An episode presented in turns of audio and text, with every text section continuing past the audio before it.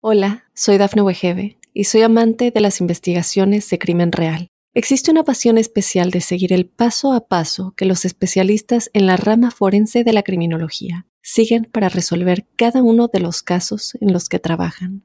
Si tú, como yo, eres una de las personas que encuentran fascinante escuchar este tipo de investigaciones, te invito a escuchar el podcast Trazos Criminales con la experta en perfilación criminal, Laura Quiñones Orquiza en tu plataforma de audio favorita.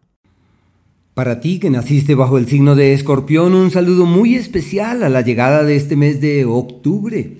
Quisiera antes que nada recordarte que los seres humanos hacemos parte de colectividades y haber nacido bajo un signo en particular conlleva a que no solamente hagamos parte de esa gran familia, de personas que tienen una vibra parecida a la nuestra, sino que además de eso existen unos ritmos de orden colectivo que también tienen particulares injerencias sobre nuestra vida y sobre nuestras cosas. Así que quiero a continuación contarte cuáles son los alcances de los planetas rápidos sobre tu vida y precisarte como las eh, fechas y los momentos en los que cambian las energías y en donde surgen esas otras condiciones o esos otros escenarios. Hay que precisar que algunos planetas entran en pugna entre ellos, planteando así que haya eh, uno de estos astros que señale la llegada del amor verdadero y el otro que si uno se enamora se mete en un problema. Así que eso hay que tenerlo en cuenta. El planeta Marte es un astro supremamente lento en este año, está muy, muy lento y su incidencia se mantiene en el tiempo, pero ocurre que este astro eh, está conectado con tu propio signo y su movimiento y su desplazamiento tiene especialmente para ti y para tu vida una enorme trascendencia y vale la pena revisar con mucho cuidado sus alcances. Lo primero es que este astro está en un sector compatible con tu propia vida y con tu propia naturaleza. ¿A qué me refiero? Me refiero que a que este astro está en el eje de la metamorfosis y del cambio. Y tú naciste bajo el signo de la metamorfosis y del profundo cambio. Así que estás en la misma oleada. Ese astro vibra armonioso contigo, como si morir, renacer, resucitar, tomar las riendas definitivamente de la vida, declinar a cosas que ya no pueden sostenerse en pie, fuera inherente a tu naturaleza y por lo pronto la vida te dice, bueno, bueno, llegó la hora de soltar lo que no es para ti, de declinar aquello que no va contigo, de morir a las cosas que no tienen sentido ya, pero también de tomar la rienda de lo que verdaderamente vale la pena, de caminar con vigor hacia los mejores mañanas y hacia los mejores destinos. Así que es el tiempo del ave fénix, de quien dice, he decidido desde las cenizas retomar el aliento, he decidido transformarme y reformular mi esquema, mi estructura, mi forma de ver, de vivir, de mirar y de hacer. Pero eso sí se requiere cuidado en entrar en crisis. Porque si se entra en crisis es como cuando uno se mete por allá en un hueco y no quiere uno salir. Así que lo que hay que hacer ahí es no entrar en el hueco y decir, si todo está de mi lado para transformar mi vida, voy a hacerlo. Es el periodo del ave fénix, de quien renace, rehace, renueva, se transforma. Y la palabra clave de este mes es resolver. ¿Qué debo resolver? Sino que uno casi siempre espera resolver afuera pero seguramente uno resuelve por dentro y lo de fuera ya empezó a solucionarse. Las tareas son distintas y la capacidad de cambio está en un pico muy, muy alto.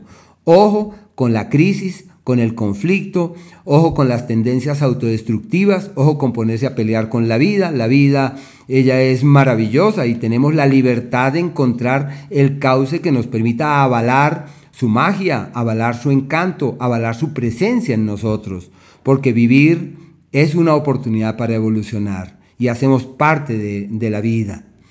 Bueno, eh, a raíz de esas circunstancias y del paso de este astro por ese escenario, las circunstancias laborales se tornan muy complejas. Hay un escenario laboral muy pesado, muy exigente. ¿Y qué se requiere ante eso? Multiplicar los esfuerzos tratar de hacer todo lo mejor hasta donde sea posible, no dejarse avasallar por las circunstancias, nutrirse de lo que va pasando, aprender de lo que ocurre, pero ya uno sabe que la presión laboral es enorme y por culpa de esas presiones laborales y de dejarse llevar por las circunstancias, la salud puede verse afectada. Es el periodo de los malestares físicos, hay que cuidar los miembros superiores, hay que tener cuidado de cargar cosas muy pesadas, eh, hay que estar pendiente de los brazos, de las clavículas, de las manos, y es un periodo donde los niveles de accidentalidad por temas laborales aumentan. Así que si se tiene empleados hay que tomar unas medidas y si somos empleados tenemos que tener mucho cuidado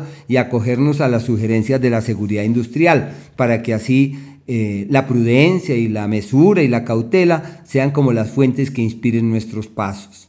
Ojo con Ahí sí hay que, en la redundancia de los términos, mucho cuidado con los ojos.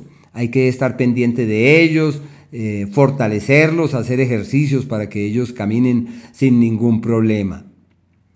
Los niveles de accidentalidad aumentan, así que la prudencia es la clave. El planeta Mercurio hasta el día 10 está en el sector de los aliados, de los benefactores, de las ayudas y de las soluciones que llegan de manera providencial como cuando uno mismo se siente sorprendido de la solución que llegó, de la oportunidad que se hizo presente, del escenario fiable que surgió ante nuestros ojos y donde uno mismo dice, yo nunca me imaginé que esto pudiera ser así, yo no me había imaginado que esto pudiera evolucionar hacia un mañana eh, creativo o adecuado y realmente termina siendo así. Muy bueno para la amistad, para la camaradería, para la hermandad. Bueno, del día 10 hasta el 29 es el periodo de todo lo que uno dice es un problema. De la decepción del amigo, del desencanto del otro. Si yo me decepciono, eso es culpa mía por ponerme a creer mucho en las promesas de terceros. ¿Qué se necesita ante las promesas de terceros? Adelantarse a los acontecimientos y decir, si no puede cumplir, yo ya tengo aquí todo organizado. Si esta persona no cumple, yo ya pude prever y si cumple, qué maravilla, pero si no cumple, yo ya todo lo tengo organizado para que así uno no venga después con quejas, con lamentaciones, con buscar culpables, nada. Ahí es que adelantarse a esos acontecimientos. Y lo que se, se dice y lo que se expresa toca con cuidado. Es normal que durante ese periodo uno se invente enemigos por todos lados, así no sea cierto. Y es un ciclo que se llama el tiempo de los cuestionamientos gratuitos, de los señalamientos que surgen por circunstancias y cuando surjan hay que caminar con calma y decir, ah, yo ya sabía que iba a tener algunos líos de estos, algunos contratiempos de esta índole, pero yo sé que debo estar por encima de estas circunstancias. Y sí, así es. A partir del día 29 ya la historia cambia y todo está eh, de su lado para realizar cambios, para realizar ajustes, para tomar las riendas de cosas, pero también donde se evidencian algunas complejidades y donde es imprescindible realizar ajustes y correctivos de raíz. Es decir, esto ya no me vuelve a pasar, esto ahora será de tal manera. Bueno, eh, hay que hacer lo posible por lograr la concordia y la armonía. El planeta Venus, hasta el día 22, está en el eje de los amores ocultos, de los problemas legales, de las dificultades de coincidencia con terceros, y en donde es imprescindible multiplicar los esfuerzos para que la salud sea una realidad. Es el ciclo en donde el azúcar, la alimentación inadecuada, los excesos, los descuidos, todo eso es fuente de malestares y de problemas.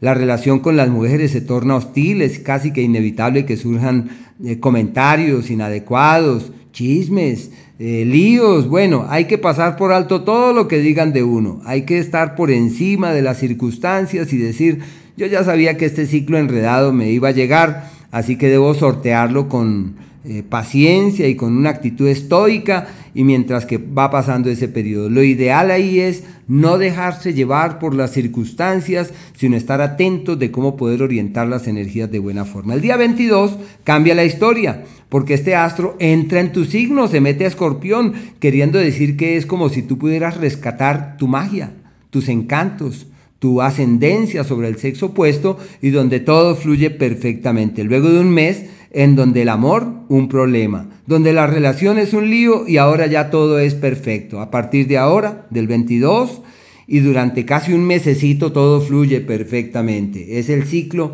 de rescatar, de retomar, de rehacer los acuerdos en pareja, de darse cuenta quién es quién y de cómo se pueden encontrar los caminos para lograr la concordia. Y, quizás lo más importante, pasar la página de las intranquilidades precedentes. El Sol, hasta el 22, en el eje histórico de los problemas, de las crisis, de los líos, de las luchas, en lo profesional hay mucha turbulencia, mucha fuerza en contra y se necesita sobrellevarla con altura, con paciencia, de manera sosegada y serena, con el mejor ánimo, con la mejor disposición durante ese margen de tiempo y en la medida en la cual se logre fluir ante esas energías que inicialmente se aprecian distorsionadas, pues todo puede fluir adecuadamente y las cosas se han de superar. Eh, bueno, pero es un ciclo de crisis la salud de mucho cuidado, en lo profesional con cautela. Desde el 22 cambia radicalmente la historia porque el éxito llega, la oportunidad se hace presente y todo lo que se quiera hacer y todo aquello en lo que se pretenda hacer énfasis, eso evoluciona hacia el mejor de los mañanas. Una temporada perfecta, es el ciclo del reencuentro personal, del rehacer la vida, del retomar el aliento, del convencerse de qué es y qué vale la pena hacer. Hola, soy Dafne Wegebe y soy amante de las investigaciones de crimen real. Existe una pasión especial de seguir el paso a paso que los especialistas en la rama forense de la criminología siguen para resolver cada uno de los casos en los que trabajan. Si tú, como yo, eres una de las personas que encuentran fascinante escuchar este tipo de investigaciones, te invito a escuchar el podcast Trazos Criminales con la experta en perfilación criminal, Laura Quiñones Orquiza, en tu plataforma de audio favorita.